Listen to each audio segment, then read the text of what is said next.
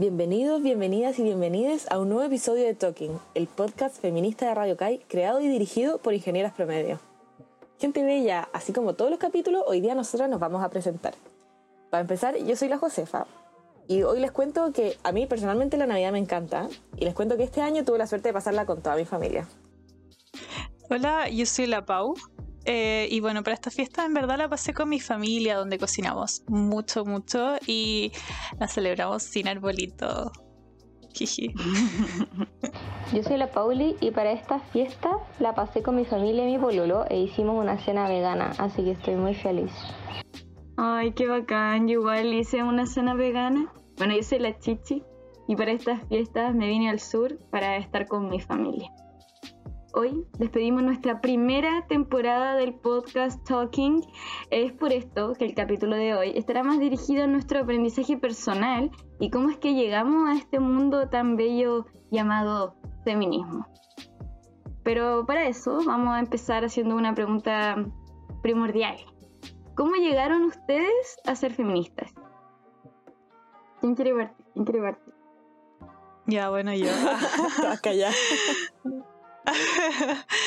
ya, eh, pucha, igual es complejo.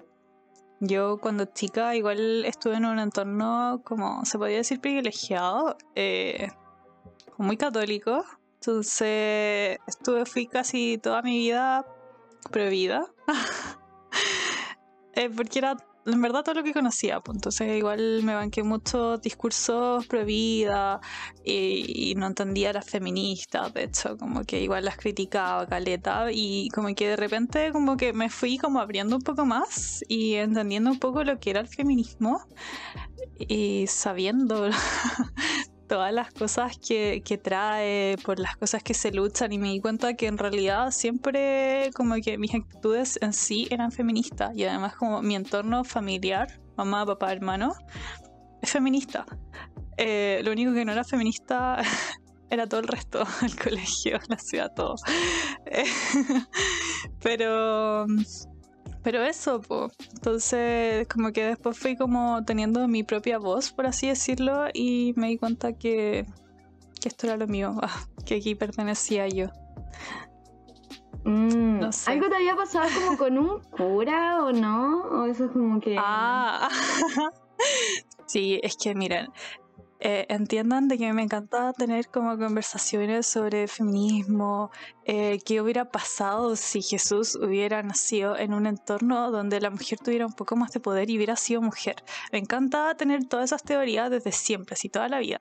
Entonces, eh, yo siempre tenía esas conversaciones con los curas de cada eh, de mi ciudad. Ciudad, un pueblito. de donde soy. Y la cosa hasta que llegué a Santiago y como que llegué y se me ocurrió tener una conversación así, como súper brillante, Paula. Y resulta que el cura poco menos que me trató de que yo ni siquiera era cristiana, ni siquiera católica. No, yo no era cristiana por pensar esas cosas. Como que me, me retó demasiado, onda no me acuerdo qué cosas me dijo, lo único que sé es que terminé súper mal en ese momento por esa conversación. Además que el gallo como que ni siquiera quería hablar conmigo y yo no entiendo, pues si los jurados están para hablar con uno, pues.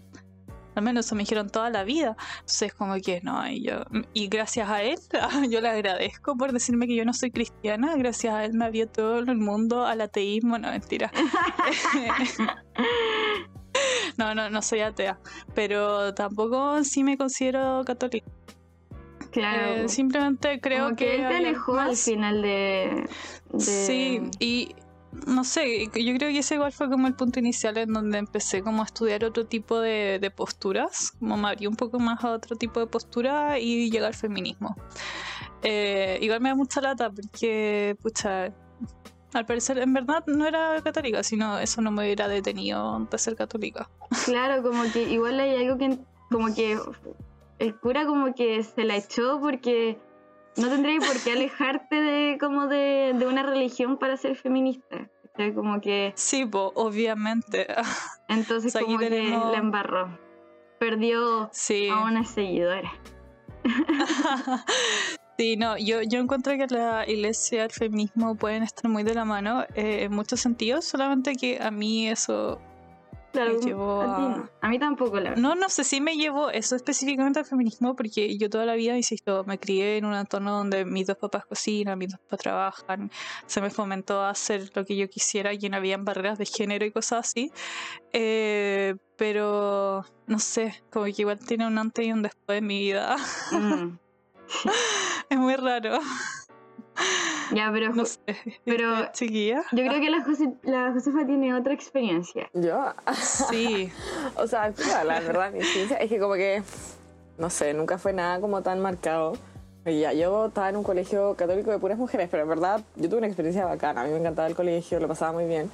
Y porque si bien hay muchos colegios como católicos y de mujeres que como que terminan sacando mujeres que son muy poco feministas, mi experiencia fue todo lo contrario, porque mi colegio era de monjas, eran unas monjas gringas que eran como todo sobre como empoderar a las mujeres, ¿cachai? Como que en mi colegio de verdad hacíamos de todo, todas hacíamos de todo, como que organizábamos todos los shows, organizábamos todos los paseos, hacíamos lo que fuera, como que nunca nadie nos dijo que no podíamos hacer nada.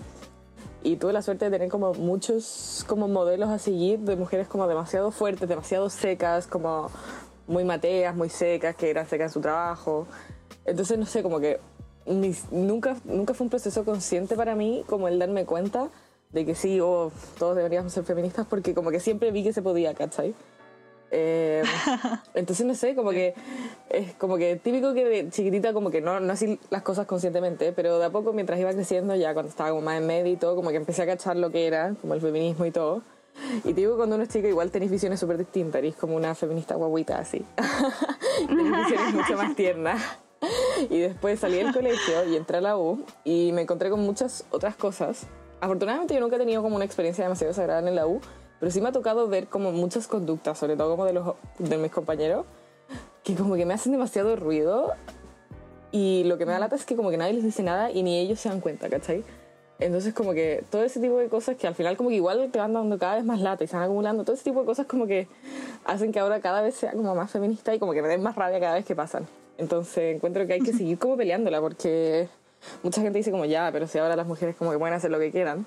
Y es como sí, en general acá la mayoría de las mujeres puede hacer lo que quiera, sí, pero hay demasiadas que no.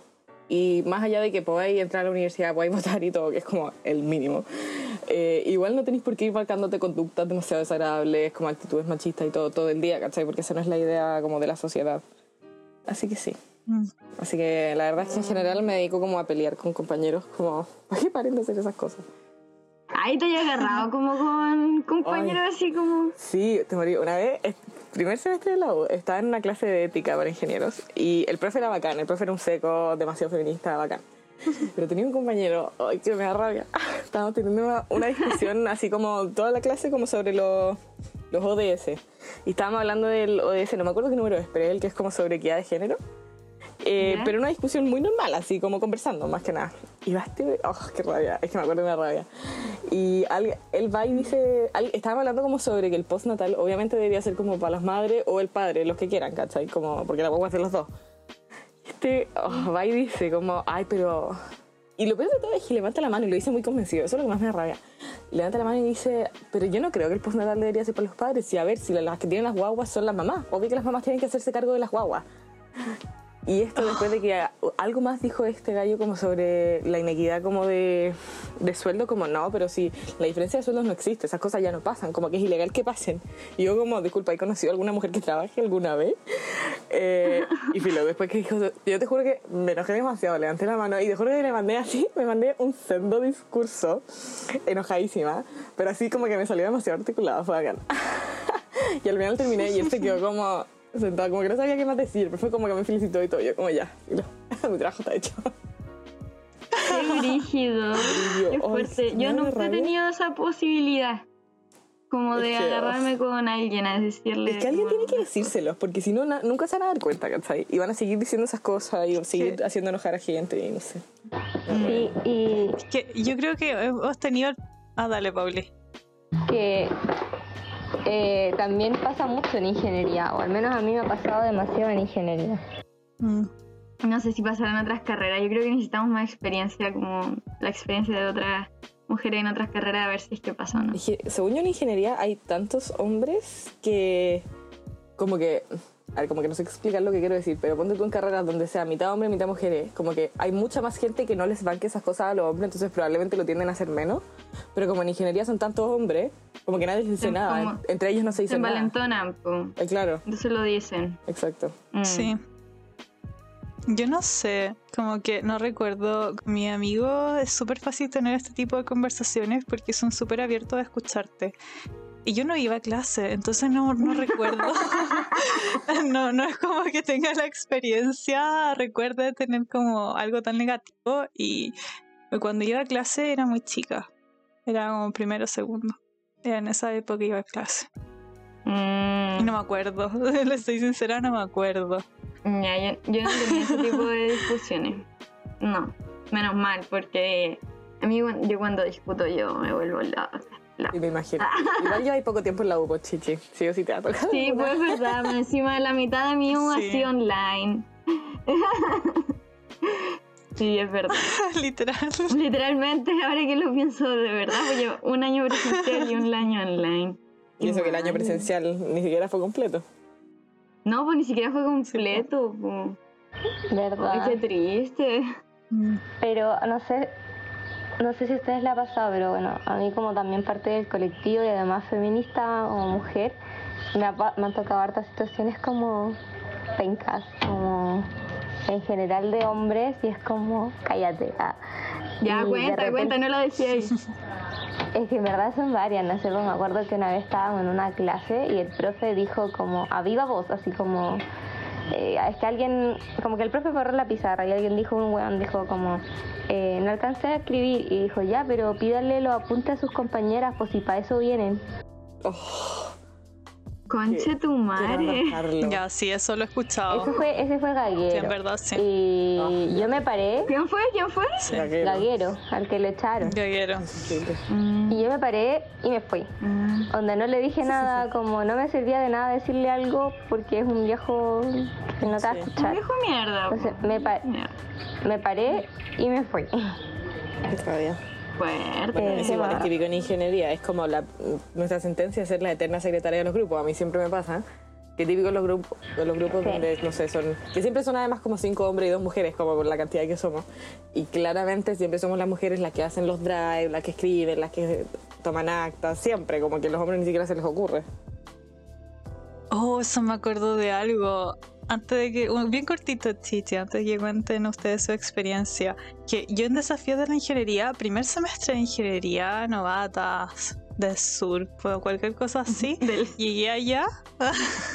me encanta decir que estoy del sur. Eh, llegué a la U y nuestro ayudante.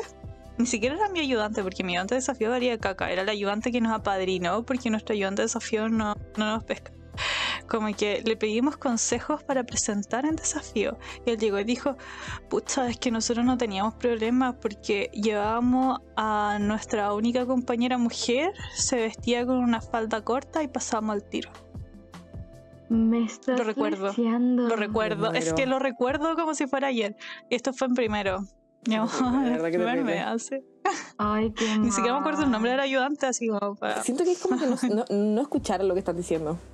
De verdad. No, eh, y yo como novata, eh, entrando a una carrera de hombres, no, como, esa era mi perspectiva, yo así como, Gracias. ¿qué hago? ¿Qué digo?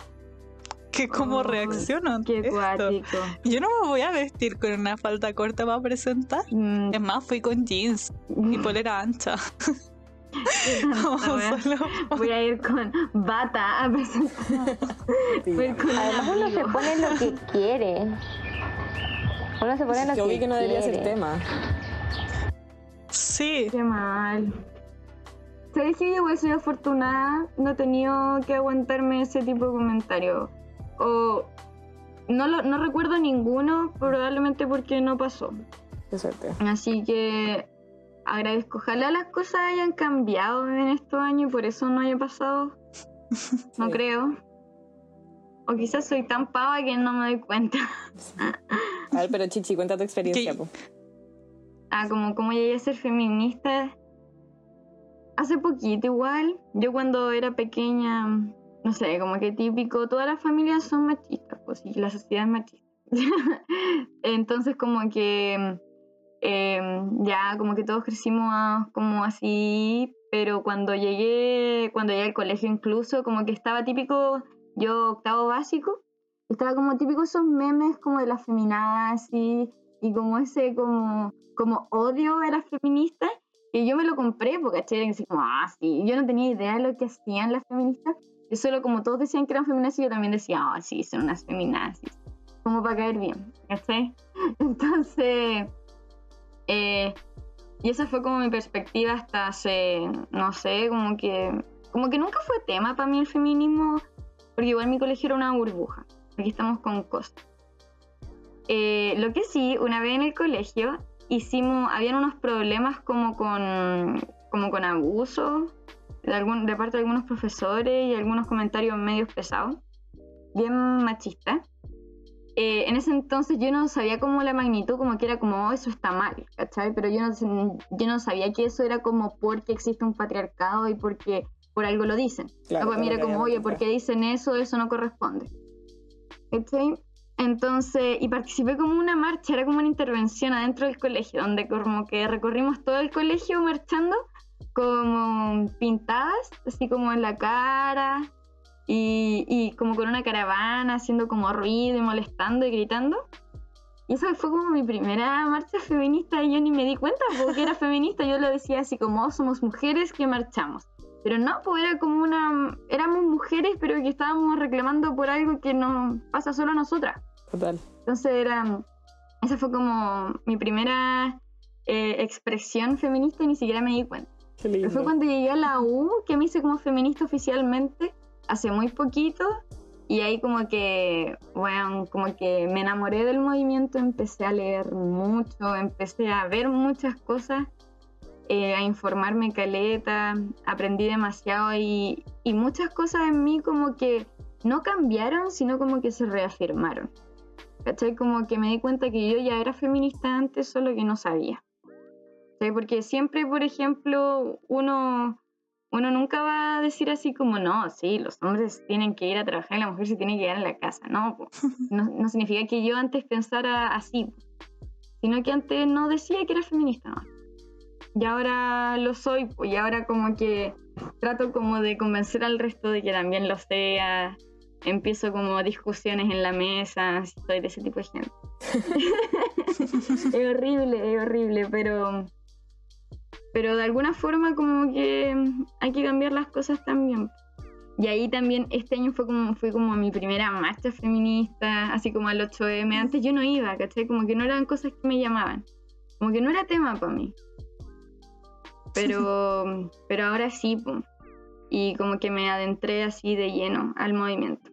Y quedé muy, muy enamorada, más encima uno conoce a mucha gente muy bacán, como ustedes también, pues las conocí a ustedes también por el feminismo, entonces es muy bacán como, como las amistades que uno forma, que uno forma, como la sororidad que se genera, Es real. y también como el autoconocimiento, ¿cachai? Y cómo uno se siente como mejor consigo misma. Como que uno va entendiendo muchas cosas, a uno le van doliendo menos algunas cosas. Te a veces acompañada. duelen más. Sí. Eso fue una Sí. experiencia bien, bien bonita por mi parte, con el movimiento. Qué lindo, chichi. Y, y por ejemplo, con respecto, por ejemplo, a la relación con la iglesia, como que nunca hubiera un enfrentamiento entre como la religión y el feminismo porque yo dejé como de ser católica hace mucho tiempo, como que como que yo siempre, como que yo no era nada, de verdad, como que yo siempre no he sido nada, como que no me importa nada, yo solo existo, entonces como que me alejé de la iglesia hace demasiado tiempo, como que hice la primera comunión y nunca más fui a misa, nunca más recé, nunca más como que nada, como que no me, no me hace ruido nomás. Entonces como que nunca tuve ese conflicto, porque tampoco era católica cuando me hice feminista. Eso. Qué origen. Y, y nos falta la Pauli nomás. Sí, pues la Pauli. Sí. Tu experiencia. Pauli, ¿por qué te hiciste feminista o cómo fue? Eh, fue raro porque la- en el colegio yo ya hablaba de estos temas sin haberle puesto un nombre. Me acuerdo que debatí muchas veces, que estaba debatía siempre para las alianzas, donde se hacían debates, siempre me ha gustado mucho argumentar. Entonces, siempre habían cuestiones como del aborto, equidad de género, cosas así. Y yo siempre debatía, debatía, debatía. De repente te tocaba en contra y te dolía, pero desde ahí que me empecé como a investigar, a, a cuestionarme cosas y bueno, en mi casa siempre he sido como la, la oveja negra de la familia que, que cuestiona todo, o sea, todo, todo, todo. Entonces, como mi papá, ya, cállate un rato, no sé qué, deja vivir a la gente. Yo como, ya, pero si la vida estaba a cuestionarse todo, si no, ¿para qué? Y, pero ya en, en cuarto medio ya le empecé como a poner más nombre a esto, porque antes igual era un concepto desconocido, según yo, como que el feminismo no había llegado a Chile como concepto tal, sino como solo las ideas sueltas que había que unificar. Entonces ya el 2017 como que a uno ya le empezaba a resonar como, como esto, así como ya yo soy esto y pienso esto. Y el 2018 ya me declaré feminista. eh, cuando entré a la U y vi como el movimiento más en sí mismo y yo ya había leído un montón de cosas, escuchado un montón de cosas, visto un montón de documental y todo, sin haberle puesto nombre. Entonces, ese fue un poco mi proceso, no sé si había algo como muy exacto de, de proceso, como de suceso que me llevó a ser feminista, sino que desde chica siempre he cuestionado todo y he preguntado todo. Entonces, Igual me encanta eso, porque no hay nada que yo diga como este fue mi punto de inflexión. Igual yo creo que ser parte del colectivo siempre me ha hecho luchar mucho por mis derechos, ¿cachai? Como, Y eso encuentro muy cuático de ti, Pauli. Em, como que tú, además de ser feminista y ser del colectivo, como ah, Pauli, eh, como que tú además eres católica como, y muy creyente. Como que quiero que quede claro que no porque yo tuve esta experiencia mala significa que todas nosotras la hemos tenido.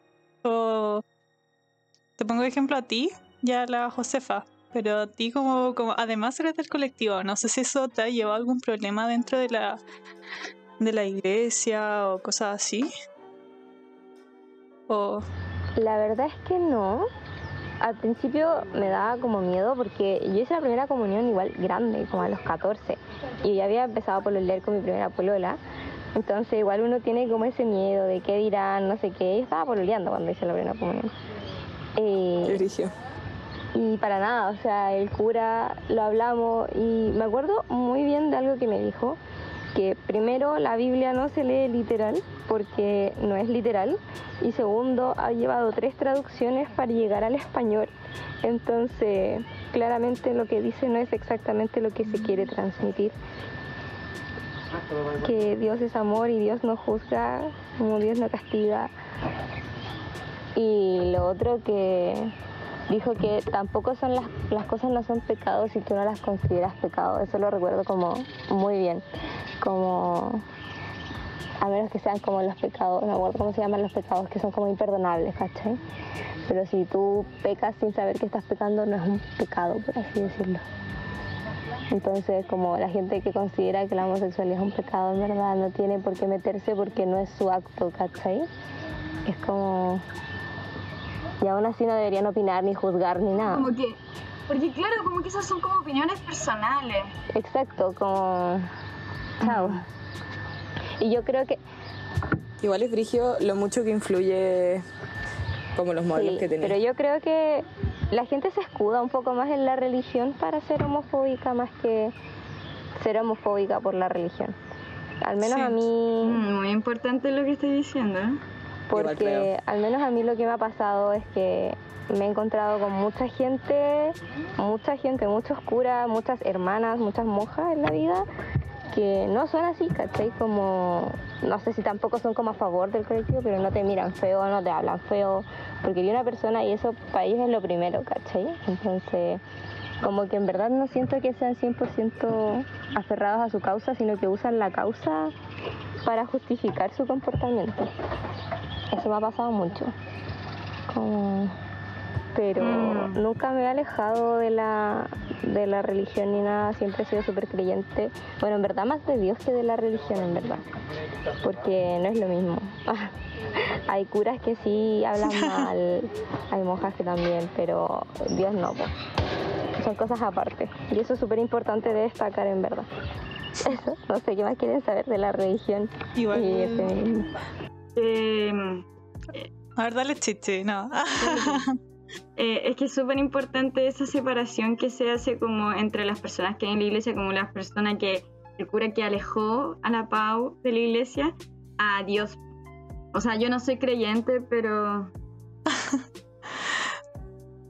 ¿Qué hay tenido, por ejemplo? Porque igual hay muchas personas como pro eh, como que ya en cuanto a la homosexualidad ya lo conversamos, como que eso como que si no es un pecado para uno no tendría por qué ser un pecado, o sea, Dios no juzga amor y amor.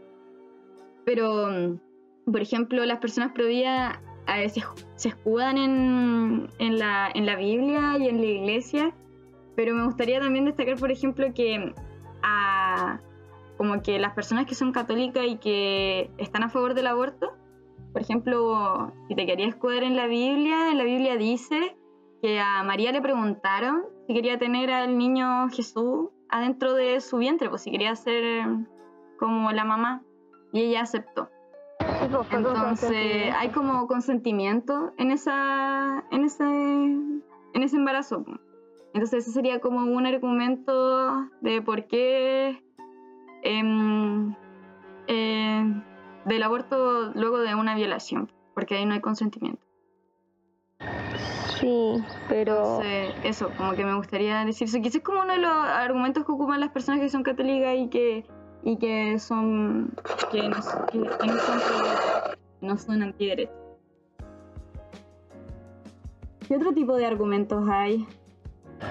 Que igual hay un tema súper importante que es separar la Biblia de, lo que pasa en la actualidad. Hay que pensar que la Biblia fue escrita hace 2020 años, fue escrita en el Nuevo Testamento. Entonces, igual hay que tener ojo que la escribió un hombre, no fue Dios directamente, ¿cachai? O sea, él como que dio las bases, pero no fue él.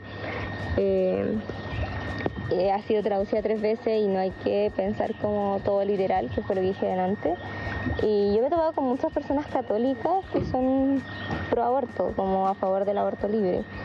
Y de hecho muchas personas desde la iglesia, curas y, monjas que han vivido y visto desde su labor lo terrible que es parir sin, sin querer parir.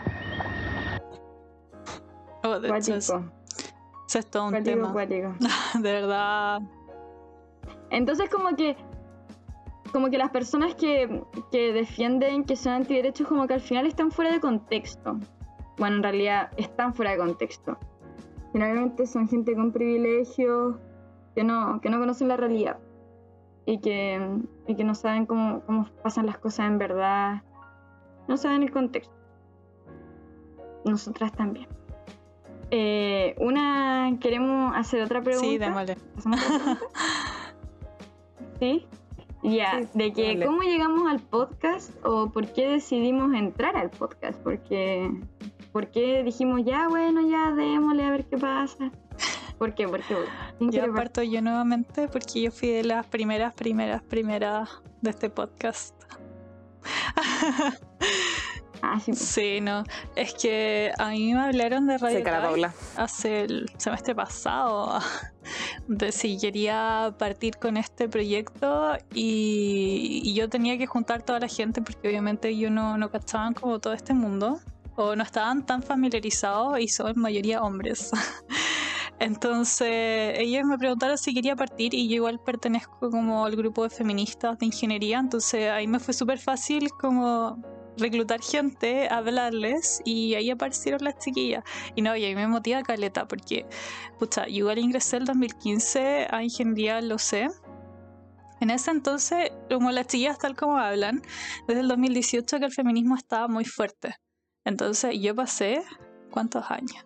2015, 2015 tres años tres años como sin entender que muchas de las cosas que yo vivía, que comentarios que escuchaba de profesores, compañeros, en realidad estaban mal. Eh, uno se las tenía que bancar nomás porque... Entonces había que como que encontré esta oportunidad súper buena para en verdad reflejar los micromachismos que todavía se viven en la U, eh, que todavía se escuchan en los en el patio, bueno, en este minuto ya no tanto porque estamos online, pero, pero encontré como una oportunidad súper buena. Pero existen, aunque no se escuchen, existen. Sí, pues, existen. Y aún así, de hecho, se, se ven en los comentarios de Zoom en muchos casos. Ha- Han, habido compañeras que lo han dicho. Que yo ¿Sí? recuerdo que hubo una época en donde ay, aparecieron muchos comentarios muy penca en Zoom. No me puedo acordar de ninguna hora. Y yo insisto, veo las grabaciones, en verdad, me cargué las Ya. clases originales, veo todo en velocidad 2.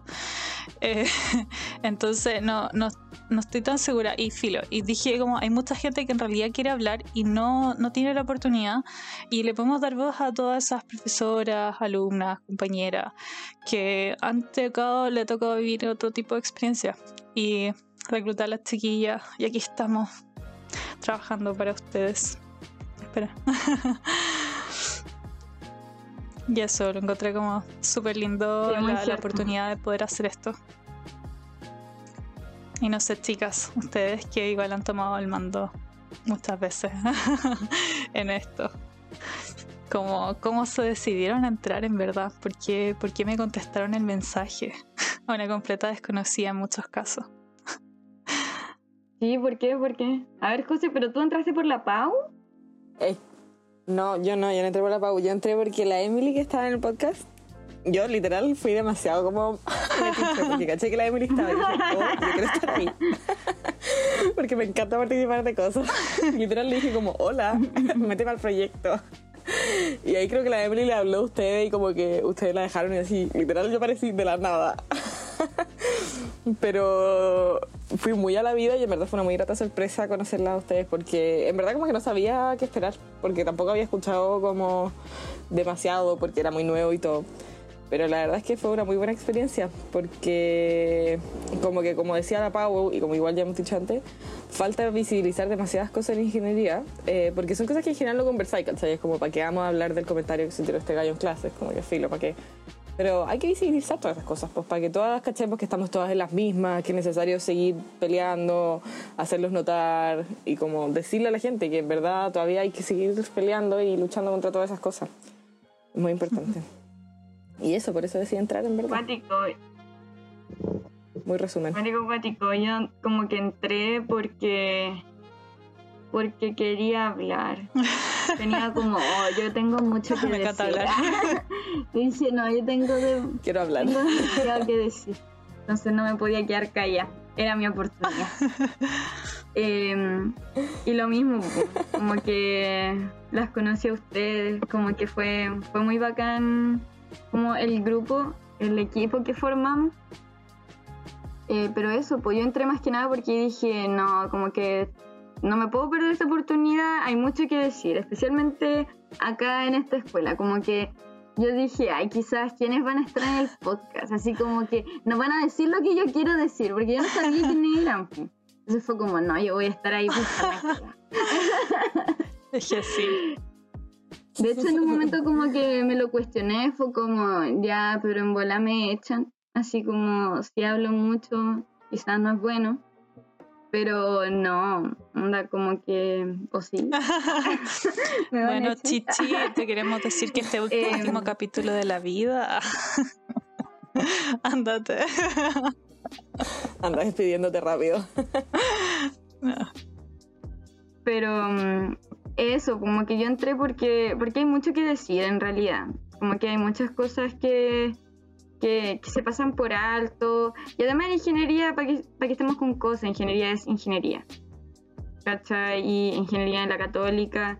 Y hay, mucha, hay muchas cosas que no se hablan. Y todavía estamos partiendo. El movimiento también todavía es como pequeño. Onda, sí es muy fuerte y tiene mucha energía y mucha motivación pero al final estamos como ayudando para que para que para que crezca al final lo que estamos haciendo es como Sí. darle un empujoncito entonces me gusta mucho eso también en el territorio Total. Igual, igual encuentro que es bueno que, porque tú me ha tocado conversar con hartas profes, hay gente de la Dirección de Responsabilidad Social, que igual la escuela misma Mm. está full como de nuestro lado, se- si se pudiera decir, como que apoyan todo el rato todos estos proyectos y todo. El problema más que nada yo creo que es como la gente que hay de ingeniería. Más que como la escuela en sí, porque la escuela en Sí. verdad es muy bacán, el decano es muy bacán y todo, o por lo menos la experiencia que yo he tenido. Entonces, en ese sentido, igual es bacán tener como el apoyo para seguir con todos estos proyectos, Sí, visibilizando y todo. Sí. es verdad es verdad es verdad no hemos recibido mucho hate eso sí así que No, Le doy libros. Oye, si literalmente. trataran. no, pero. No, sí. terrible. Bueno, y nos falta la Pauli. Pauli, ¿cómo llegaste? Yo llegué porque, bueno, conocí a la Pau en un contexto bien feminista. Entonces, o sea, como de tomar decisiones de, de peso. Entonces, como que, y de hecho con la Cote también. Eh, entonces ahí las tres como que nos potenciamos harto en ese proceso, que en verdad fue muy penca, al menos de mi Ah, parte. ustedes se conocen de antes, ¿verdad? Po? Sí. Entonces, Sí. me pasó eso, que, que ya nos habíamos apañado una vez y cuando nos invitó, yo fue como, voy, sí. Fue un proceso muy penca que, pero en verdad no fue penca por la escuela, sino por las personas que estaban ahí, en ese, en ese proyecto. Entonces, Sí, en verdad con, con las chiquillas Pues lo pasamos igual- pésimo en ese momento. pero Sí, eh, sí, no, la pasamos muy mal. Teníamos que, que decidir algo muy importante y fuimos drásticas en nuestro pensamiento y valores feministas y mucho. como que nos trataron nos pésimo también. sí, nuestra idea. no, es que en Entonces- verdad prefiero no ahondar tanto en ese tema, pero, pero en sí fue, lo pasamos muy mal y nos tuvimos que apañar en verdad las tres nomás. Y, y por eso en verdad las invité, porque sé que las chillas tienen muchos valores feministas y saben mucho más que yo incluso.